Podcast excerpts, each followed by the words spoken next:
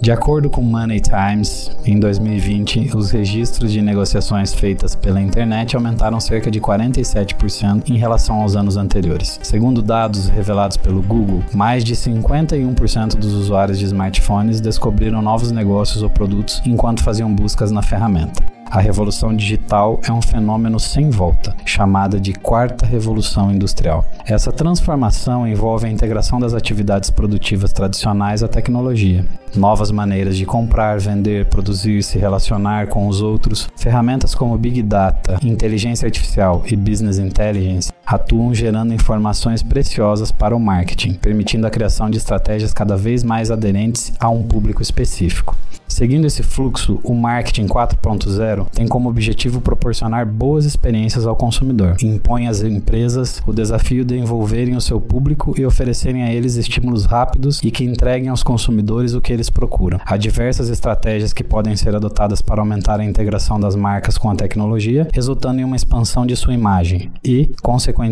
do seu crescimento no mercado. Para entender melhor quais são essas estratégias, o que é o marketing 4.0, se ele vai extinguir as mídias tradicionais convidamos uma especialista nessa área. Eu sou o Luiz Terbonzanini, CEO da LB2, e hoje converso com a Camila Niejeiko, publicitária, gestora UX e gerente de marketing.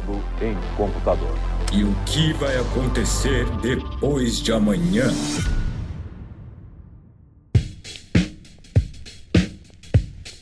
E aí, Camila, tudo bem? É muito engraçado ver a cara do Luiz, é como se ela não trabalhasse comigo todo dia. É. Esse UX aqui, eu, eu pensei, eu ia falar gerente de gestora de UX, né? É porque a gente vive no Brasil. Vive no Brasil, tá tudo certo. Ok. E Camila, você quer falar um pouco sobre você? Você é tão legal? É... Na verdade, eu tô super feliz de participar de novo do podcast. Eu já estive presente na primeira temporada. A gente falou um pouco, inclusive, sobre experiência, né? Sobre Exatamente. e tal. Atualmente eu sou gerente de comunicação na LB2, trabalho com a parte da cultura, né, Luiz? Legal. e acho sempre muito bacana poder compartilhar um pouco sobre o marketing, porque muitas vezes é, as pessoas não entendem o potencial que existe né, na tecnologia, é casar com a comunicação. Então é sempre uma oportunidade bacana, dentro de um podcast que fala de TI, de tecnologia de forma geral, a gente tratar desse assunto. Sem dúvida, né? Até porque o nosso objetivo aqui sempre é humanizar esse cenário, né? Fazer com que as pessoas entendam mais fácil Exatamente. tudo aquilo que a gente faz. E eu tenho uma pergunta chave para você agora, Camila. Manda. A tecnologia vem ocupando cada vez mais espaços em todos os segmentos, além de afetar diretamente a experiência dos consumidores de qualquer tipo de produto. O que é o marketing 4.0 e por que ele existe? Na realidade, é realmente uma. Assim, só para deixar claro, não sou eu que faço essas perguntas, é a minha equipe, então eu realmente estou sendo pega de surpresa.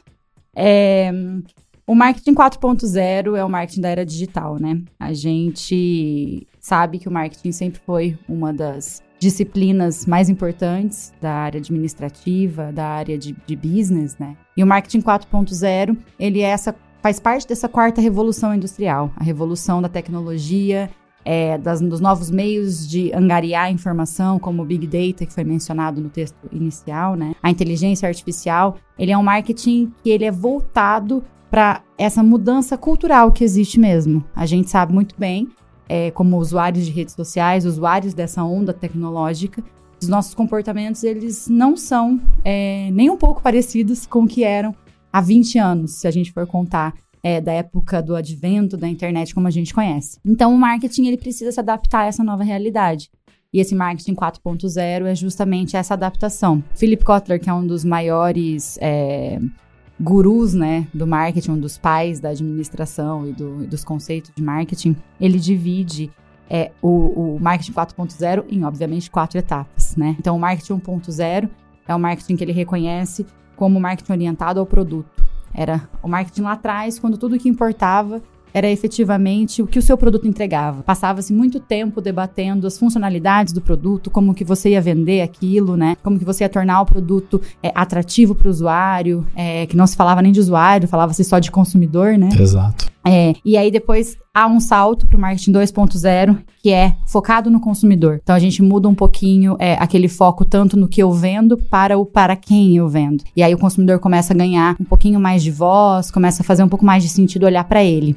E o marketing 3.0 é uma evolução ainda maior, que é centrado no ser humano como um todo. Então a gente tira um pouco esse caráter de gente que gasta para olhar para gente entender efetivamente é, quais são as ambições das pessoas, os anseios, as motivações, por que, que elas compram o que elas compram. E aí a gente começa não a desenvolver um produto para ser vendido, mas sim desenvolver um produto para re, é, realizar o sonho de alguém, para realizar um desejo, para resolver algum problema. Então a gente vira tudo isso, é, vira todo esse cenário é, com foco nas pessoas. E por fim vem o marketing 4.0, que pega tudo isso, toda essa evolução e joga no contexto digital. É para isso que, que a gente estuda agora. É, esse contexto do marketing digital engloba o contexto da cauda longa, ou a cauda longa é uma outra conversa que não tem nada a ver com marketing 4.0. Sempre Foi só um tem. descobrimento de perfil de consumo do ser humano. Eu acredito que sempre tem, né? Na realidade, a cauda longa é, é um conceito que ela traz várias áreas interligadas, porque a gente pode pensar em cauda longa quando a gente pensa em logística, pode pensar em cauda longa é, para business plan, pode pensar até mesmo para desenho de processos, para storage, né, para armazenamento de produtos. Então a gente tem a cauda longa, o conceito da cauda longa interligado em diversas frentes de negócio. E o marketing, obviamente, é uma das áreas que vem também é, ganhando muito espaço dentro do conceito da cauda longa, né? Porque, afinal de contas, se você não tem o digital, você não tem cauda longa, você não tem a exploração desse mercado. E aí, quando a gente fala de exploração de mercado, a gente fala de marketing, não tem como dissociar, né?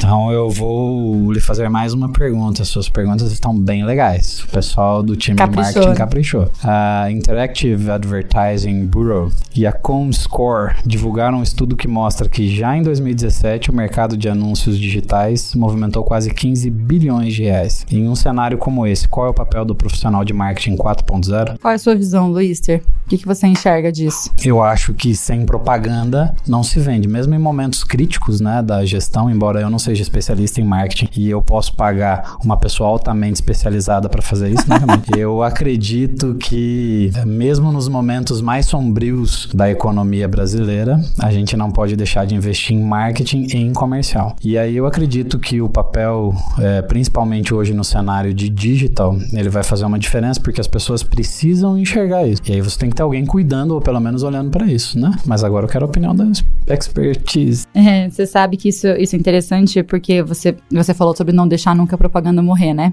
Em momento nenhum, mesmo nos dark times. E você sabia que o Brasil é um dos países mais reconhecidos mundialmente pela qualidade da propaganda? Eu imagino. O brasileiro é muito bom em várias coisas, sabe? Software é uma das coisas que a gente mais é reconhecido também externamente por desenvolvimento. Tanto que tem muita empresa vindo pegar o desenvolvedor brasileiro. Olha aí. Agora você tá falando na propaganda. E Sim. o brasileiro ainda tem vergonha do Brasil. É, a síndrome do vira-lata, né? A gente precisa resolver. Tem muita, muita mente criativa no país, né? E a gente tem que explorar. Mas quando você fala do, do mercado de anúncios movimentar 15, é, 15 bilhões de reais e pergunta qual o papel né, do marketing 4.0, é todo, né? Porque na realidade, quem faz toda a gestão desses investimentos digitais é um profissional dentro da área do marketing, que a gente conhece como gestor de tráfego pago, ou a gente conhece como performance digital. É, são aquelas pessoas que focam muito em ads, em anúncios de Google, de redes sociais. Na realidade, esse cara, ele tá gerindo algumas coisas, né? Ele precisa ainda assim do designer para poder Totalmente, tá apoiando totalmente. ele com a parte é, lúdica, visual, né? visual. lúdica, sim. E aí ainda tem um monte de gente por trás trabalhando e fazendo as outras coisas. Sem dúvida nenhuma, existe realmente toda uma, uma ajuda de vários outros profissionais extremamente qualificados em torno é, do gestor de tráfego pago, né? Ele é uma ponta. É que nós estamos falando especificamente de anúncios, mas quando a gente pensa em anúncio digital, a gente pensa em toda a parte criativa da campanha, a gente pensa na análise desse público, é o que funciona ou não funciona na comunicação. A gente tem redatores, copywriters, né? Pessoas que escrevem para a internet. É um erro muito comum de quem começa a, a trabalhar com rede social, né? Começa a fazer as primeiras postagens, é achar que qualquer coisa que você posta é, tá bom, né? Que não há um estudo por trás, que não há uma lógica. E quando a gente fala de marketing e pensa não só na venda, mas no processo de construção de marca, por exemplo, a gente está falando que cada mini post, cada microação dentro de uma rede social, dentro de um ambiente digital, ele vai afetar diretamente o resultado que você quer daqui 10, 15 anos para sua marca. Então existe uma responsabilidade muito grande com a forma que você se posiciona, com como você comunica. E aí ter uma equipe de marketing que tem essa mentalidade digital é muito importante para que você não saia é, fazendo, tentando fazer a coisa certa e fazendo a coisa errada, né? Até por posicionamento, né? A gente vê muito hoje os artistas de Hollywood sofrendo com posts de 10 anos atrás, Sim. sendo bloqueados aí. Você já pegou a sua rede social há 10 anos? Não, eu não gostaria. Pois é. Eu, graças a Deus, o Orkut acabou e era onde eu mais tinha isso aí, então... A gente fica com vergonha. E, e, então, entenda a responsabilidade que é isso, né? Porque se você pega um posicionamento seu e fala, meu Deus do céu, da onde que eu tirei essa opinião que eu dei? Né? Você não pode ter essa mesma, essa mesma realidade como empresa. Você precisa ter responsabilidade em tudo aquilo que você posta. Sem dúvida. Muito legal, cara eu vou perguntar para você sobre esse estudo que aponta um crescimento de 12% nos anúncios digitais em 2020. Em contrapartida, as mídias tradicionais vêm apresentando uma redução cada vez maior nos anúncios. Na sua opinião, o que explica essa mudança? Essa, essa mudança, na realidade, ela vem muito do fato de tudo poder ser metrificado na, no digital. É, antigamente, quando eu comecei a trabalhar com publicidade e propaganda, lá no meu primeiro trabalho, né? Faz mais tempo do que eu gostaria. É, a gente fazia muito outdoor. E o outdoor, ele é uma mídia offline, né? Que tem um resultado muito bom quando a gente pensa em brand, em construção de marca. É, até hoje, a gente ainda faz outdoor para LB2, inclusive, a gente tem é, resultados bem positivos, mas é uma das ações dentro de um pool enorme, né? É, mas a gente tinha um problema muito grande com o outdoor, que era você investe e ao mesmo tempo você não consegue metrificar, você não consegue dizer, ah, tantas pessoas de fato viram meu outdoor. Nossa, minha mensagem foi retida? Não foi, porque tantas pessoas compreenderam o que eu quero dizer com essa mensagem. Então é muito complicado. Você tinha é, anúncios de rádio, de TV, e o que você recebia era o Ibope. Eram números de quantas pessoas estavam com a TV ligada enquanto o seu anúncio passava, mas não necessariamente isso te trazia números reais de retenção. Então você não tinha noção quanto eu tô pagando por cabeça, né? Quanto eu tô pagando por consumidor que tá Até tá assistindo. Mesmo porque a maioria das empresas que fazia anúncio ou algum tipo de coisa, elas não faziam uma pesquisa interna para saber se isso estava rolando, né? Exatamente. O cliente chegou e falou, você chegou através é, de onde? Né? Era uma receita muito pronta e inclusive tem uma um estudo de caso bem interessante sobre isso que você está falando, que muitas vezes as pessoas iam, tipo, essas, essas empresas que fazem pesquisa de mercado iam para as ruas e perguntavam: onde você viu o anúncio de tal empresa? E aí era assustador o número de pessoas que falavam na TV quando aquela empresa não tinha feito divulgação nenhuma na TV. Então as pessoas elas não tinham noção de onde elas tinham visto e falavam a primeira mídia que vinha à cabeça. E aí no ambiente digital, quando a gente fala de, de ads, de, de Google, de redes sociais, a gente não tem como fugir. Os números estão ali, claros. Você tem as impressões, você tem o custo por clique, você tem taxa de conversão. Então você tem uma série de métricas, é, e são muitas mesmo. Então você consegue saber exatamente quantas pessoas eu atingi, quantas pessoas eu converti em alguma coisa para mim, né? É, a gente começa a trabalhar muito mais fielmente com o que a gente conhece como CAC, que é o custo de aquisição de cliente. Então, são métricas que surgiram nessa nova era digital de fazer negócios, né? E é muito mais efetivo mesmo do que as mídias tradicionais. Eu até quero fazer um adendo a isso. É, hoje a tecnologia, ela inclusive facilitou para dentro das lojas físicas, né? É, você consegue medir quantas pessoas tem através de câmeras, fazer contagem. É, por Wi-Fi, Bluetooth ligado no celular das pessoas, você determina o um mapa de calor dentro de uma loja. Então, supermercados, grandes atacadistas e varejistas aí conseguem acompanhar como que tá a circulação, ou até mesmo assim, pessoas que passaram na frente viram algo na vitrine que atraiu e entrou dentro da loja e executou a compra. Então eles conseguiram trazer, digitalizar algumas informações do, do mundo físico, mas ainda assim não se aproxima em nada das métricas que você tem no mundo digital. Né? É, por enquanto, né? Porque o IoT tá aí para justamente fazer isso acontecer. Até a gente não conseguir pendurar um IoT no pescoço de cada um. vai ficar Vai ser assim, exato. E essa mudança significa que as mídias tradicionais vão acabar? Eu não acredito nisso. Eu acredito que elas vão sofrer uma alteração. É, a gente pode não fazer anúncio em jornal físico mais, mas a gente continua fazendo anúncio em redes e sites de notícia. Então, na realidade, o que é tradicional? A gente vai ter que mudar um pouco o nosso conceito do que mídia tradicional é, mas eu duvido muito que a gente vai parar de ter outdoor. A gente pode ter painel digital, talvez não outdoor. Um painel digital com realidade aumentada, vai saber. Até porque mídia tradicional, por exemplo, para minha filha, que nasceu há oito anos, Perfeito. já é a internet, né? O avanço das plataformas digitais torna cada vez mais evidente que as estratégias de marketing devem ser direcionadas a consumidores em potencial e cada vez mais personalizadas. Esse fato aponta para um mercado de trabalho bastante fértil para esse profissional. Quais são as principais características que um profissional dessa área precisa ter? Essa pergunta é bem legal. Acho que a primeira, primeira coisa é curiosidade é, e comunicação, né? São os dois primeiros fatores. Quase igual o desenvolvedor. É verdade, acho que ele menciona isso mesmo no, no episódio. É, porque na realidade a gente trabalha com pessoas muito diferentes, né? Então você precisa ter no mínimo curiosidade de saber quem é seu cliente, curiosidade de saber o que ele gosta, o que ele não gosta, né? E uma coisa que eu acho muito válido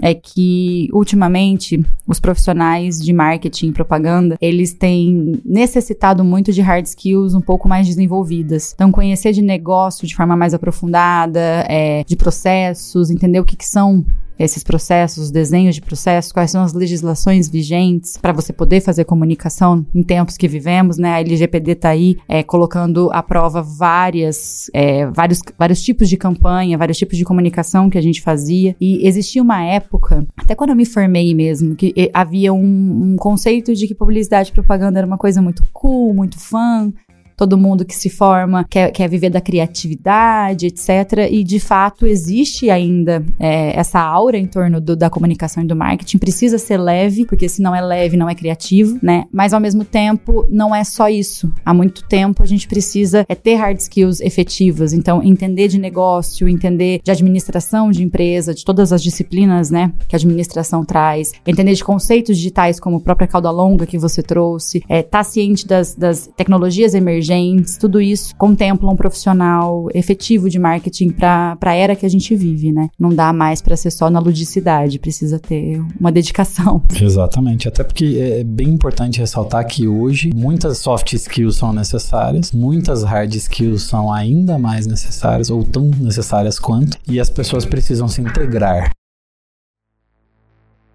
Camila, foi um prazer ter você aqui. Prazer Espero foi todo encontrá-la em breve, em algum momento na em vida. Em breve, aí. amanhã, talvez na empresa. Tipo, exatamente. Vai ser bem positivo. Obrigado, pessoal. Até o próximo episódio. Obrigado. Você ouviu Depois de Amanhã, um podcast LB2.